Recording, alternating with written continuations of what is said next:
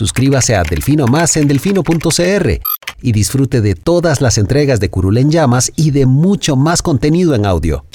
Delfino.cr El chuchinguismo político. Chuchenga, diputado, chuchenga. Si va a ser por nosotros que este país se puede ir a la mierda. Y en lugar de ponerle Instituto Nacional de las Mujeres, ponerle Instituto Nacional de las Lesbianas. No tengo dinero ni nada que dar.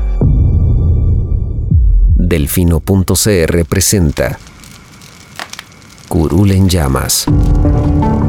Cubriendo y sufriendo la Asamblea Legislativa.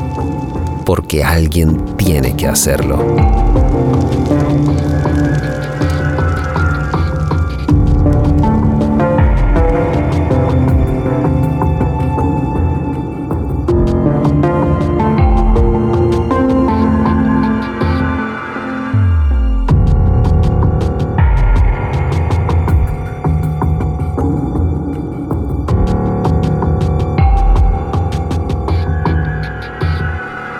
Hola queridos suscriptores de Delfino.cr, bienvenidos a un nuevo programa de Curul en Llamas, el podcast semanal donde les comentamos los temas más relevantes e irrelevantes de la Asamblea Legislativa.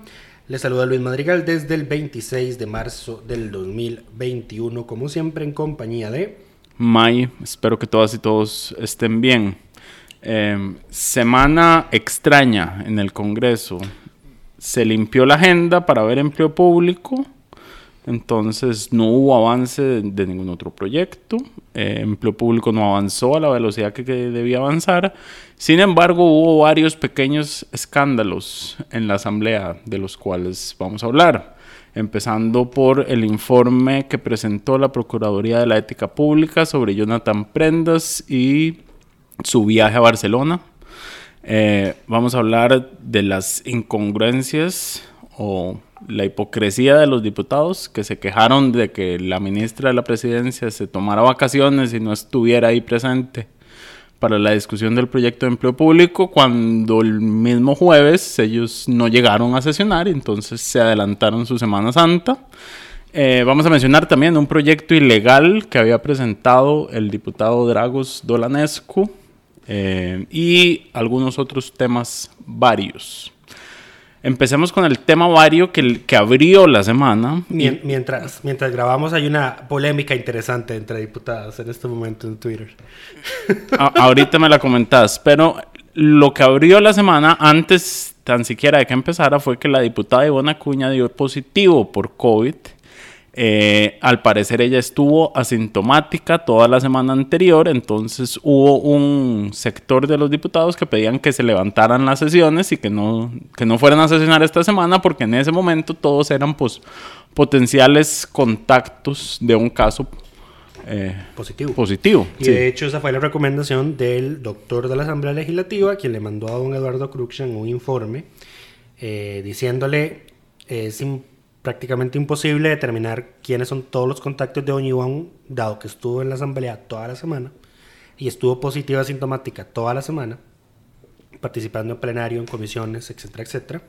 Así que eh, hay que dar por sentado que todos los diputados todos son, son casos cercanos. Todos son casos sospechosos. Eh, vamos a ver, eh, si nos apegáramos estrictamente, si se, apegar, si se aplicaran estrictamente los lineamientos epidemiológicos del Ministerio de Salud, los diputados deberían estar en cuarentena pero todos sabemos que ellos pertenecen a una clase de costarricenses distinta que se siente en el Olimpo, mm. donde eh, las reglas que nos aplican al resto de mortales, pues no les aplican a ellos. Si ustedes y yo eh, estuviéramos en las circunstancias de ellos, en este momento estaríamos con una orden sanitaria de aislamiento. Ellos no. Eh, a pesar del criterio del doctor de la Asamblea, don Eduardo prefirió tirarle el churuco al ministro de Salud, don Daniel Salas, y le dijo, eh, ¿de verdad tengo que hacer lo que dice el doctor? Eso fue lo que le preguntó. ¿De verdad tengo que hacer lo que dice el doctor? Eh, y vale mencionar que un alto funcionario del Ministerio de Salud inicialmente dijo que sí, o sea, sí, sí eso es lo que dice el alineamiento, los diputados y son casos sospechosos, tienen que aislarse. Eh, pero el gobierno... como parte de ese tratamiento diferente que gozan nuestros diputados, eh, obviamente con respaldo ahora del Ejecutivo debido al trámite de la ley de empleo público, pues se reunieron los equipos técnicos de ambas instituciones, que yo desconozco honestamente cuál será el técnico de la asamblea en la materia. Sí, era el doctor probablemente. Y no, porque el doctor ya había dado su criterio, pero bueno. Eh, dice que se reunieron los equipos técnicos de ambas instituciones y acordaron que la sesión del lunes podía realizarse con normalidad a partir de las 9 de la mañana y simplemente le pedían a los diputados que tuvieran síntomas respiratorios que no fueran a trabajar. Y Eh. entonces, dada la insistencia de que se realizara la sesión del lunes, que era la primera, maratónica, y todos prevíamos que la ley de empleo público iba a terminar con la fase de mociones de reiteración esta semana y no fue así. No estuvo ni cerca. Ni de cerca, con costo, van por el 58% de las mociones apenas. Bueno, eh, ya pasaron la mitad. A duras penas. Em, A un ritmo de 55 mociones por día, 30 el tercer día y cero el jueves. correcto. Eh, pero bueno, yo creo que el, gobierno se vio en... Cayó en contradicción su mensaje de seamos cuidadosos, eh, apertura pero ante la menor sospecha, a favor guardar las distancias y demás. Se cae por completo porque necesita la aprobación de empleo público y prefirió mandar a los diputados, a pesar de que eran casos sospechosos, por estar en contacto directo con una persona que estuvo asintomática y que fue positiva eh, durante toda una semana en espacios cerrados. Em, En el cafetín, donde se quitan las mascarillas para consumir alimentos. Correcto. Una- un, un congresista, una congresista me comentaba en off que, ella, que él, él, ella se había sentado a conversar con Ivona Cuña durante esa semana en el cafetín. correcto. O sea, hagamos, hagamos de cuenta y caso al nivel de, al nivel de exposición al que estaban al que estaban expuestos, valga la redundancia. correcto. Pero en fin, Pero en fin, de momento no han habido más casos positivos. que sepamos, el De lo diputado cual sepamos. Giovanni Gómez Obando es el otro diputado que está incapacitado por motivos de salud, pero no han dicho si es por COVID. Eh, tengo entendido que Giovanni siempre ha tenido, no sé, problemas recurrentes de salud porque suele ausentarse varias veces y por largas periodos de tiempo por ese motivo. No sabemos cuáles son sus condiciones y tampoco nos incumben. Aunque bueno, un padre de la patria, habría que ver. Pero bueno, no vamos a hablar de eso ahorita. En fin, eh, ¿qué, qué seguía? En fin. eh, bueno, así fue como... Esto fue antes ni siquiera de que iniciara la semana. Esto fue el domingo. El domingo hubo mucho trabajo. Normalmente es un día de descanso, pero trabajamos mucho el domingo. El, el domingo hubo, hubo, hubo movimiento más allá de lo normal. Em, el tema siguiente es el informe que presentó la Procuraduría de la Ética Pública sobre el diputado Jonathan Prendas y su viaje a Barcelona. Ustedes recordarán, y si no, se lo recordamos, que el diputado en febrero del 2019 participó de un congreso sobre tecnología que se llevó a cabo en Barcelona. España. Eh, y eh, él mismo, y esto hay que señalarlo, él le dijo a la prensa, a Él Cere se Hoy, es- autoincriminó. a específicamente, que ese viaje él no lo había pagado, que tampoco lo había pagado la asamblea y que lo había pagado un empresario privado, quien le había costeado sus, eh, su viaje, su hospedaje y su entrada de participación al evento. Em, el problema para Jonathan específicamente es que durante todo ese periodo él seguía en funciones de diputado y siguió recibiendo las dietas de diputado. Eso entonces eh, claramente califica, Muy honestamente y caracterizado por su altísima e intachable probidad, cobró las dietas de cuando andaba en el evento. exacto. Estoy siendo em, sarcástico, por si acaso. Todo bien. El, al haberlo reconocido, de hecho, ustedes, si no lo recuerdan, se los recordamos, la Procuraduría de la Ética no solo abrió esta investigación que ahora presenta el informe, sino que también De presentó, una vez lo denunció penalmente. lo presentó la denuncia penal ante la Fiscalía General y esa denuncia está en, en trámite, digamos. Sí, de hecho, la fiscalía, después de lo de la procuraduría, anunció haber pedido asistencia penal internacional a Francia. Porque el evento se realizó en una, en una zona de limítrofe ahí entre España y Francia. Entonces, por algún motivo consideraron que necesitaban la ayuda de ese país en la causa contra Jonathan Prendas. Eh, el informe, y hay un tema interesante con las fechas. Eh, el informe es del año pasado. Diciembre del año pasado Es se del año presentó. pasado. Y no fue sino hasta este mes de marzo que el directorio, en sesión de directorio, se acordó pues Transferirlo a todos los diputados. Como correspondía a los diputados. No sé si ustedes se recordarán el incidente que pasó con el informe sobre el cementazo cuando estaba... El Carolina- informe perdido. Carolina Hidalgo. El informe de las hojas perdidas, Ajá, para ser correcto. técnicamente, que le faltaban Eh, tres hojas. Sí. Eh, bueno, esta vez tampoco hubo escándalo. Así como no ha habido escándalo con el caso Jonathan Prendas en el Congreso, al, al señor parece que lo miden con una vara distinta que a la que miden al resto de diputados. Porque nadie ha dicho nada. Ninguno de sus... Ninguno de sus compañeros de grupito, ninguno de sus diputados afines, Técnicamente ninguno puede decir nada. porque todos tienen cola que les bajen. No, porque el informe hasta que no tenga el acto final es confidencial y ellos son parte de... Al haberlo Ya se hizo recibido, público. se hizo público, lo cual no significa que ellos puedan hablar sobre el informe públicamente. Son dos cosas distintas. El diputado Villalta lo hizo público en su Twitter. eh, Paola Vega también. Y sin embargo, a ellos también los cubre la confidencialidad del acto. Más allá de eso, aquí es importante, eh, Hay que aclarar al- algo y es que este acto final del que hablas no existe. no existe. No existe porque en 2018, a pesar de que en 2018 los diputados aprobaron finalmente y en quinto debate ya, tercero de la segunda legislatura, la reforma constitucional para que los diputadas y diputados puedan perder sus credenciales por faltas al deber de probidad, eh, esa reforma dice expresamente que se requiere una ley que reglamente cómo se va a aplicar esa pérdida de credenciales. Y que tienen que ser los diputados quienes hagan esa ley y tiene que aprobarse por al menos 38 votos. y no han querido. Y no han querido hacerlo. Hubo un proyecto de la diputada Yorleni León que ya feneció en el intento. Hay un proyecto del diputado Villalta que sigue vivo y hay otro proyecto, digamos, Yorleni lo volvió a presentar, me parece. Correcto. Entonces hay por lo menos dos iniciativas para reglamentar esto en esa línea. Em, de hecho, el directorio... no han avanzado. De hecho, el directorio se acuerda lo que dice ahí. No nos queda otra que mandar las 57 copias de los diputados. y archivar esto. No, no archivarlo. Instarlos a que conozcamos los proyectos de ley que eh, pues van a dar el marco regulatorio que se necesita para actuar en este tipo de casos.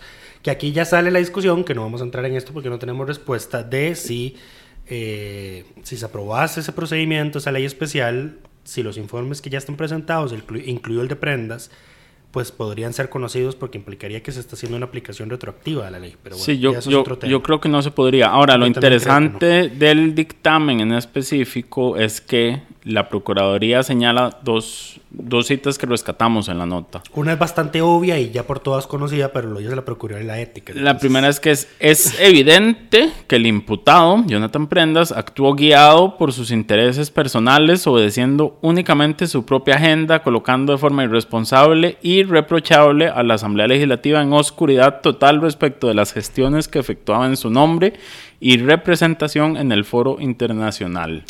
Le quebraron el techo de vidrio. Contundentemente la Procuraduría dijo esto está mal. Eh, y señala también, y la Procuraduría en el informe reconoce que son conscientes de que no se ha aprobado esta ley, que no hay realmente un procedimiento establecido, eh, pero dice, este, Que Jonathan Prendas violó el régimen de prohibiciones establecido en los funcionarios públicos respecto a la recepción de dádivas, obsequios, regalos, premios, recompensas, recompensas y otras consideraciones sociales. sí, y señaló que, que a pesar de que no exista esta reglamentación, eso no es una autorización para que... Hay eh, impunidad. Para la impunidad, exacto, en resumen. Eh, habría que ver, dado que la Asamblea no va a hacer esto, nada, no va a hacer nada con esto, estoy seguro, eh, si el Ministerio Público no se pela el Nance. Y este, en este sí logra una condena. Digamos, este, Porque es, es- es un caso bastante sencillo. Esto es un caso sencillo, pero ya han pasado dos años Y ahí ya, y ya, han, casa- y ya han pasado casos sencillos que no lo en logran. los que no lo logran, Eh, lamentablemente. Acabamos de ver uno esta semana. Pero bueno, claramente eh, Jonathan Prendas fue consultado por la prensa sobre, sobre este tema una vez que se hizo público el informe. Silencio Y total. él señaló algo que él le ha recriminado a un montón de gente que ha pasado por las comisiones donde él está o comisiones investigadoras. Y es que dijo la trillada frase de esto está judicializado, no puedo comentar al respecto. La hipocresía. Exactamente. Es la hipocresía y el cinismo. Si no fuera porque ya tenemos el nombre del podcast de esta semana, este podcast se llamaría El cinismo Jonathan Prendas 2.0. Porque ya tenemos un episodio de este mismo podcast que se llama El cinismo de Jonathan Prendas. Correcto. Em, pero bueno, em, claramente ni Jonathan ni Nueva República se han pronunciado, ni los independientes afines a Nueva República se han pronunciado. Ni lo Frangi, que, lo ni que nadie, sí, nadie. lo que sí ha hecho Nueva República es generar suficiente controversia para que se hable de otros temas, empezando con la protesta. De la mano de Doña Nidia Céspedes. Empezando por la protesta multitemática eh, que se armó la diputada Céspedes, hasta el proyecto para volver, una vez más, a presentar un proyecto, porque este ya lo habían presentado, para penalizar el aborto eh, provocado o espontáneo con 35 años de cárcel, Que es la, la, pena misma máxima. pena para el homicidio calificado. Exacto. Eh, entonces, bueno, con esas movidas han intentado, o han, han intentado, no, han logrado desviar toda la atención y ustedes mismos podrán notar cuánto se ha hablado sobre aborto esta semana y sobre las protestas de Nidia y cuánto se ha hablado sobre el hecho de que la, Procuraduría, la Procuraduría de la Ética dijo que Jonathan Prendas violó el deber de probidad. De hecho, y ahora aquí entro el tema de la polémica que hay en este momento en Twitter, la polémica tiene que ver con el proyecto sobre aborto. Porque resulta y acontece que doña Paola Vega, el día que se presentó, o sea, de ayer, ella tuiteó, fabricistas acaban de presentar un proyecto para calificar como homicidio cualquier aborto, espontáneo o no, y para inhabilitar a médicos que causen un aborto, entorpeciendo el aborto impune. Queda claro quiénes son los que lucran electoralmente con este tema. Da asco. Entonces, esa última frase hizo que hace unos cuantos minutos la diputada Carmen Chan, que es la coordinadora de ese grupo de diputados independientes, se explayara en un hilo de Twitter diciendo que no le extraña que a Paola Vega le dé asco un proyecto contra el aborto, que en Nueva República siempre van a luchar contra ese delito, que, y que se le olvida a ella, que fue Paola Vega, quien prometió el 30 de diciembre del 2020 que el aborto libre será ley en Costa Rica y que el 9 de marzo había anunciado su apoyo a una iniciativa para despenalizar abortos hasta la semana 14 de gestación. Este es el proyecto contra el que está protestando la diputada Nidia Céspedes, pero vale decir que no es un proyecto, es una iniciativa popular que está apenas en su fase de recolección de firmas. Sí, y- Y como vienen elecciones, este no es un tema que vamos a ver antes de que se hagan las elecciones. No, bueno, Si eh, ellos, ellos, ellos lo quieren hacer un tema de elecciones, ellos lo están haciendo un tema de elecciones y lo están también usando a su favor por, para, como ya mencionamos, desviar la atención del informe contundente en contra de su compañero. Dice que no están lucrando electoralmente con el aborto, pero, Pero bueno. ¿quién les cree? Pero bueno, em, ok, la otra polémica y la otra gran hipocresía que se dio en la asamblea esta semana fueron los diputados, y vamos a señalar a dos específicamente porque tenemos sus declaraciones. Em, María Inés Solís, Ah, entonces, tengo, entonces son tres. ok, yo tengo dos. Roberto Thompson, Roberto Niño Thompson, Karina Niño y y Inés Solís. Eh, el lunes que se conoce que la, la ministra de la presidencia, Janina Dinarte, había solicitado desde hacía mucho tiempo vacaciones esta semana y que no movió esas vacaciones a pesar de que se iba a dar la discusión de empleo público esta semana. Eh, salieron a criticarla fuertemente y a decir que ella debería estar en el Congreso, que, que es irresponsable. crucial, que el gobierno tenía sus prioridades perdidas, etcétera, Exacto. etcétera, María etcétera. Inés le dijo a Cereoy que a veces tiendo a pensar que el gobierno decide cuáles son las luchas que desea ganar y cuáles desea perder. Si el gobierno estuviera de verdad interesado en hacer una realidad la ley de empleo público, la ministra de la presidencia estaría instalada en la asamblea. Eh, vamos a ver. eh, Después, Karine Niño, por lo, su lo parte. de Marinés, lo de Marinés es doble hipocresía. De fijo. Porque debería decirle a su, a su precandidato presidencial que su responsabilidad es estar ahí votando las mociones de reiteración. Porque Pedro Muñoz abiertamente y sin descargo alguno dijo, no estoy yendo a las sesiones a votar las mociones porque ese proyecto está muerto. Correcto. Eh, Karine, por su parte, la subjefa de fracción del, de Liberación, dijo sobre el mismo tema que era una barbaridad, que esto es muy grave en este momento, que demuestra el interés que la ministra tiene en el tema, que hay decisiones que no se entienden y el que el país requiere líderes y lideresas que asuman estos procesos. Eh, al igual que María Inés, doña Karine tampoco se presentó el jueves al plenario, al- que no hubo quórum, y Thompson, ¿qué fue lo que dijo? Vos dijiste que tenías tres. Ah, no, eh, di, eh, este- Thompson precisamente fue el que, el que ironizó en Twitter diciendo que el gobierno tenía las prioridades muy claras. Correcto. cuando se, cuando, con la nota de las vacaciones de la ministra. Y dio la excusa de que se le olvidó la mascarilla, entonces tuvo que volverse y no pudo entrar cuando cerraron las puertas. Correcto. Él posteó Manda fotografías. huevo. Él posteó fotografías de, de él en el plenario en ese momento, pero llegó tarde. Ese es el, ese es el, No, el ni siquiera estaba dentro del plenario, estaba fuera del plenario porque las puertas estaban cerradas. Exacto. Uno puede estar en el edificio legislativo que si no está en el plenario a la hora de inicio, no está presente y no está cumpliendo con su deber de estar ahí. Exactamente. En este caso, y para suerte de Thompson, eh, su presencia no, no era determinante. Sí, porque hubo- no, no fue como que nos quedamos a uno de constituir el quórum. Correcto. Los 24 que, los que no llegaron fueron María Vita Monge, Wel- Welmer Ramos, Dragos Dolanesco, José María Villalta, Harlan Hopperman, Marolín Azofeifa, Araceli Salas, Pedro Muñoz, Erwin Macís, Pablo Heriberto Abarca, María Inés Solís, Rodolfo Peña, Luis Todo Fernando Chacón, Gustavo Viales, Wagner Jiménez, Karine Niño, Roberto Thompson, María José Corrales, Melvin Núñez, Carlos Avendaño, Joanny Gómez, Franji Nicolás, David Gurzón y por supuesto Ivonne, que todavía está con orden sanitaria. Eh, de nuevo, la hipocresía. No, eh, y es gracioso porque, eh, vamos a ver, el tema de las vacaciones de la ministra es, di, era- estaba apenas para que le volaran al gobierno. Correcto. Pero ellos no, eh, los diputados no soportan no ser el centro de la atención periodística y el centro de atención de la ciudadanía y entonces dicen, agarra mi cerveza y van y se pegan el trasero. A ver, yo creo que ciertamente fue un error de la ministra no mover sus vacaciones. Claro, pero ahora ya no pueden. Presidencia, presidencia dijo que es que tenía un compromiso inamovible, eh, impostergable. Y yo creo que cuando uno está en esos puestos no tiene ningún compromiso impostergable que no sea por temas de salud. Eh, al parecer era un tema de, de educación, una- un curso que, que está llevando, que es parte virtual, parte presencial, que se había comprometido desde an- eh, de antemano. Desde no antes es, no es excusa. Eh, si bien se sabe que este proyecto no lo lidera ella, necesariamente ella es el enlace del Ejecutivo con la Asamblea Legislativa y tenía que estar ahí.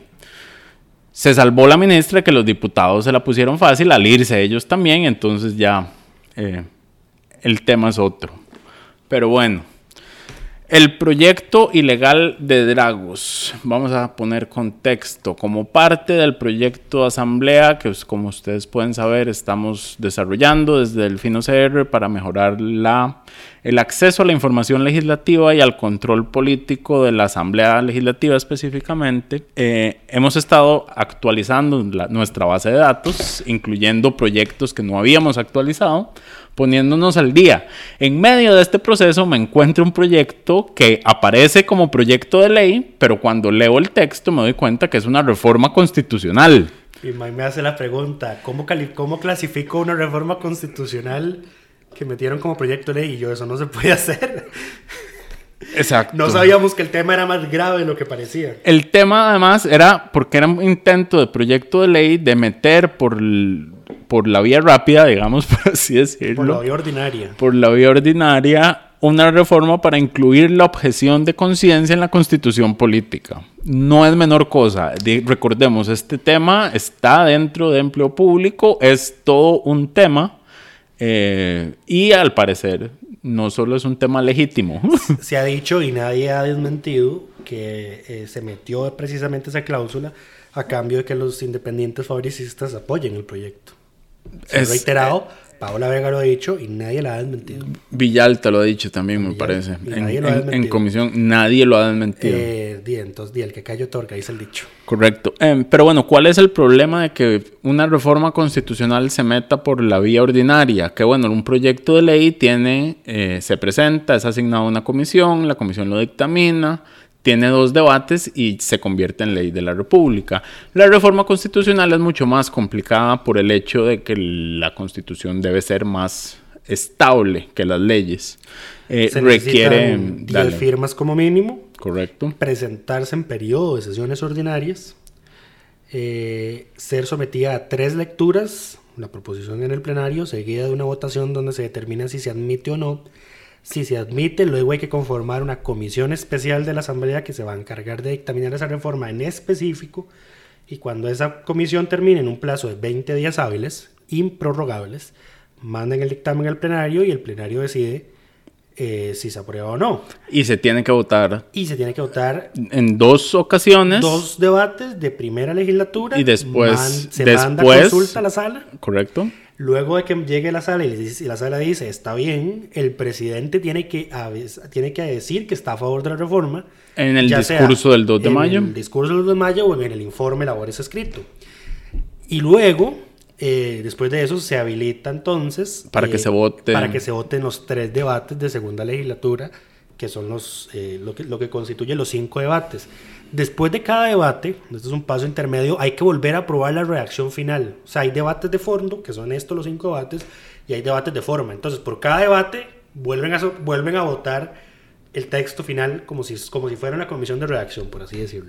Entonces, súper engorroso, es eh, un una reforma constitucional no puede aprobarse en menos de dos legislaturas, no es posible. No hay forma de No hay- hacerlo. No hay, forma de No hay vía rápida. Vamos a ver, es posible hacerlo en un año. Calendario. En un año calendario. Sí se pueden, Porque las legislaturas terminan en abril y empiezan en mayo. pero en años legislativos no. Pero en años legis- pero en legislaturas es, es imposible. Correcto. Y Entonces, aquí claramente había una situación alarmante porque, eh, en primer lugar, Don Dragos presentó esta reforma solo. A ver, el, el problema. Le faltaban El problema de fondo, yo ni siquiera, ni siquiera podría o no, no, no, no me lanzaría a, a- a culpar a Dragos de, de que este proyecto eh, se haya tramitado de esta forma. Por Yo el a- hecho. Yo voy a aplicar el piensa mal y acertarás. por el hecho de que esta, for- esta, lo que él presentó nunca debió haber sido admitido como un proyecto. Servicios técnicos. eh, hay, hay- hay- el- hay una larga cadena de. hay una de larga cadena, cadena de errores porque alguien debió haber dicho, no, esto no es un proyecto de ley, es una reforma constitucional, no tiene las firmas, no se está presentando en el periodo correcto. Y vamos a ver, eh, la Secretaría del Directorio, que es donde se presentan los proyectos de ley, es una oficina de funcionarios administrativos de Técnica, la Asamblea. en teoría. Sí, es una o sea, son funcionarios rasos, comunes y corrientes, los que le dicen a un diputado si le pueden admitir un proyecto o no. si en, y- si en aspectos formales está bien sí. hecho. O sea, si usted- ustedes recordarán de cuando Alejandra Loría y un grupo este de fabricistas quiso presentar una reforma Fuera tiempo. constitucional en Sí. sesiones extraordinarias. No los dejaron. Lo fueron a presentar y la muchacha de la Secretaría del Directorio les dijo, no pueden presentar una reforma constitucional En este momento. periodo de sesiones extraordinarias. Correcto. Tiene que esperarse las ordinarias. Ahora, yo no recuerdo si el proyecto, porque ya no sé por qué fecha iba yo en no, ese estaban momento. en ordinarias. Estaban en ordinarias. estaban ordinarias. Sí, el pero, no tenía las firmas. le faltaba- le y faltan se, nueve y se firmas. clasificó mal. Y lo peor de todo, se asignó a una comisión. Eduardo Cruxen es el que tiene la potestad exclusiva de asignar proyectos de ley a las comisiones y él lo delegó a estudio de la Comisión de Derechos Humanos, que lo tenía ahí desde el año pasado y ni cuenta se habían dado. Nadie se había dado tenían- cuenta. A mí eso es lo que, lo que, lo que, O sea, es increíble. lo que sí. más me perturba de todo esto es que nadie se hubiera dado cuenta Vea, de esto. Y esto May lo descubrió y apenas vamos por 400 proyectos Voy de por... los 2000. Ya llegué a, a junio del 2000. Voy para atrás. Del 2000, ¿qué? Del 2020. Ajá. Exacto. Ya O sea, casi termino lo que llevamos de esta es- es legislatura. Lo, lo que, lo que Asamblea ha estado fuera del aire, por así decirlo, ha sido poco más de un año. Entonces, es un año en el que no hemos dado un seguimiento tan estricto como lo hacíamos antes de los proyectos de ley. Ahora De que lo estamos retomando. Esto nos hubiéramos dado cuenta en su momento y probablemente no hubiera llegado a comisión, pero bueno, eh, nos dimos cuenta ahora, eh, Luis Manuel procedió eh, con su operandi hacer un escándalo en Twitter, eh, que vamos a decir, en esta ocasión funcionó porque la diputada Paola Vega retomó el tema y dijo, no, suave, toque, ¿qué está pasando aquí? Esto es sumamente preocupante. Eh, llevó el tema al plenario y se retiró el, el Sí, eh, proyecto. Eduardo Cruxan dijo que iban a ver qué iba a pasar y que se lo iban a enmendar y después nos contó un pajarito que Don Dragos decidió retirar el proyecto. Entonces, por... Que de todas maneras era inadmisible porque no era podían, completamente no podía, inadmisible. no podía Era completamente No inconstitucional. podía enmendarlo ahorita, en primer lugar, porque ya no hay tiempo para que le sumen firmas. Y no puede presentarlo ahorita y no va a poder presentarlo hasta mediados del otro año, porque son puras sesiones extraordinarias. Hasta mediados de este año. Eh, El otro año legislativo, te referís vos. Sí, correcto. Eh, sí, en agosto empiezan las próximas. Hasta agosto se pueden volver a presentar la- reformas las próximas ordinarias. Em, pero sí, eh, por eso le damos el reconocimiento a la diputada Paola Vega esta semana por recoger las, las molestias ciudadanas y eh, llevar el tema a plenario y que se lograra que se retirara. A ver, esto solo queda mal la asamblea porque no había ninguna forma legal en que esto realmente pasara. En algún momento en comisión o en plenario se iban a dar cuenta de lo que estaban haciendo. No, pero, Pero pasaron muchos pero meses. Ese proyecto estuvo en agenda, estaba en, estaba en agenda de la comisión. O sea, es francamente pero preocupante el- que nadie, ni Nadie le puso ni atención. asesores, ni Cos- servicios técnicos. por eso, Es queda mal toda el- la asamblea. El proyecto decía que había sido revisado en sus errores formales, materiales e idiomáticos. Ma, eso es un error Material. de forma, material, de, eh, tiene eso es un error de todo. Y Correcto. no se percataron, increíble. Eh, pero bueno, por dicha ya, ya, ya se... Ya, lo ya se resolvió, entonces, bueno, muchas gracias las cosas a que la diputada. las cosas que hacemos sin que la plataforma esté todavía Esta en el vez, aire. correcto, esta vez el, el- el reconocimiento es personal por, por retomar nuestra denuncia y por, hacer, por hacerme sentir que esta revisión de la base de datos que estoy haciendo Vale valió la la pena. pena. Valió la pena el trabajo de esta semana solo por esto. Es, es- es un trabajote, se los puedo asegurar. Pero bueno, eh, pasemos a temas varios. Tenemos algunos pendientes. Empecemos por lo más sencillo. Carlos Ricardo Benavides anunció su ya por todos esperada candidatura presidencial. Fue gracioso porque eh, nos, nos anunciaron en la prensa un día antes que al día siguiente don Carlos Ricardo iba a hacer Bajo embargo. el, el anuncio y, lo, y yo mandaron el aviso bajo embargo. O sea, uno no puede mantener bajo embargo una candidatura. Exacto. Se va a filtrar de todas Horas maneras. después ya estaban Minutos absolutamente después ya todas las redes que sociales. cubren asamblea publicándolo. Yo fui respetuoso, no publiqué nada hasta el día siguiente. Es más, qué pena con don qué pena con Carlos Ricardo, porque esa conferencia de prensa fue un desastre. Técnico. Fue un desastre técnico en todos Sí. los sentidos. Los periodistas estuvimos ahí como 20 minutos en espera de que alguien hablara. Eh, no podíamos nosotros prender nuestro micrófono, nos tenían que dar la palabra, entonces era un desastre. Con- El micrófono de él no funcionaba. En fin, eh, y había un tiempo muy corto porque tenía él aprovechó el receso de almuerzo para hacer la conferencia. Y entonces el tiempo corría y ya a la, a la una y media tenía que ir eh, tenía que ir a, plenario a hacer quórum. Con esto se suma Carlos Ricardo a Roberto Thompson, también de su partido Liberación, como candi- precandidatos ya anunciados, y a Erwin Macís y Pedro Muñoz, que son los dos precandidatos anunciados en la unidad. Em, de momento no hay otros candidatos. Esperaría que la Asamblea va a tener por lo menos dos o tres precandidatos más. ¿Cuántos de estos van a ser, llegar a ser los candidatos de sus partidos? Es una gran incógnita. Eh, pero bueno, así están las cosas. Eh, el otro punto vario pequeño que tenemos es que eh, ustedes recordarán el enfrentamiento violento que tuvo David Gurzón con el asesor de liberación Giancarlo Casasola. Se anunció que va a ir a juicio en- próximamente por esto. Esto fue en 2019, no, 2020, mayo 2020. Correcto. Em, eh, hay que aclarar, eh, no, en este caso no se requiere quitarle la inmunidad al diputado porque es una contravención, no es un delito penal, entonces las contravenciones no están protegidas por, eh, Por el fuero por ser cosas menores, digamos. Correcto, sí. Co- Aunado a esto, cosas penalmente menores, eh, son sanciones económicas lo que se podría Correcto. establecer. Aunado a esto, también trascendió hoy que el diputado David Gurzón fue suspendido de su condición de liberacionista por un mes por este incidente Pero en eso, pues, por el Tribunal de Ética y Disciplina. pero la- esa Nacional. suspensión ya pasó, no se ha ejecutado. No, de hecho, eh, el diputado apeló porque dijo que la agresión se dio en un contexto personal y no partidista. Sí, nada más estabas en la- el edificio de la Asamblea Legislativa. Ok. Ok, personalísimo. Eh, y el comentario en cuestión se hizo en un chat de liberacionistas, que era además privado y se lo Y donde no estaba él, ajá. Exactamente, o sea, para nada partidista, ¿verdad? Eh, va- va- cabe mencionar que la sanción de un mes es el extremo más bajo que tiene el liber- Liberación Dentro de su código de ética. Creo que el máximo eran como cinco años, Eh, lo que deja muy mal parado al partido, que de todas maneras ha sido súper eh, suavecito y tibio para la hora de coordinar a, a la hora de condenar este acto de Recordemos que Liberación ha tenido múltiples fallos de que suspenden gente y, y se cae en el Tribunal Supremo de Elecciones porque el- hay un problema con el de reglamento. hecho, de hecho, este es, de hecho estoy seguro que ese esto problema no, no, se lo han solucionado. No lo han solucionado y, esto, no, se, va a sostiene. No, no, el tribunal se va a traer eso abajo y no lo van a sacar ni de la fracción por un mes.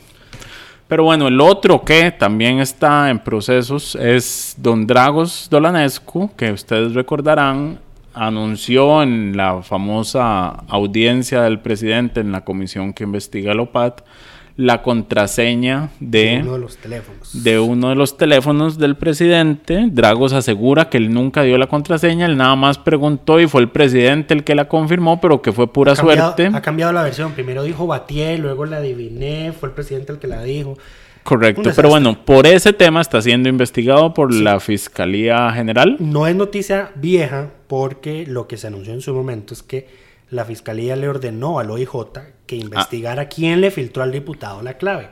Ahora, ya lo que trascendió es que el diputado figura como investigado, como es parte de los investigados.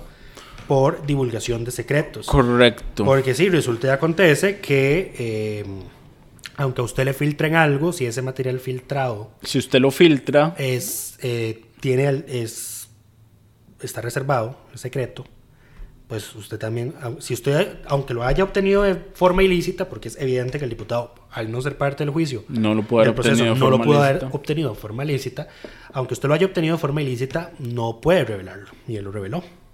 Correcto. Entonces ahí lo están investigando por el delito de divulgación de secretos, que se sanciona con eh, prisión de un mes a un año o de 30 a 100 días multa. El problema para Don Dragos es que el artículo en cuestión también hace un señalamiento expreso a cuando el delito es cometido por un funcionario público. Y no vamos a tener la discusión de, De si los un diputado, son porque no. sí lo son y punto. Para Ya estas fines lo son. Lo son.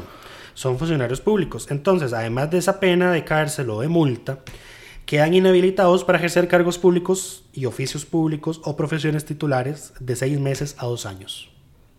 Correcto. Pero bueno, yo creo que eso es todo por esta semana. La próxima semana no hay programa, no hay sesiones legislativas en Semana Santa. Tenemos libre, entonces nos escuchamos dentro de dos semanas. Cuídense mucho, que descansen, si les programan y si los llaman para ponerse vacuna o alguno de sus familiares, por favor vayan. Que hoy por fin la caja anunció que va a acelerar el proceso después de múltiples dudas y quejas. Pero bueno, esperamos que todas y todos estén bien y nos escuchamos en dos semanas.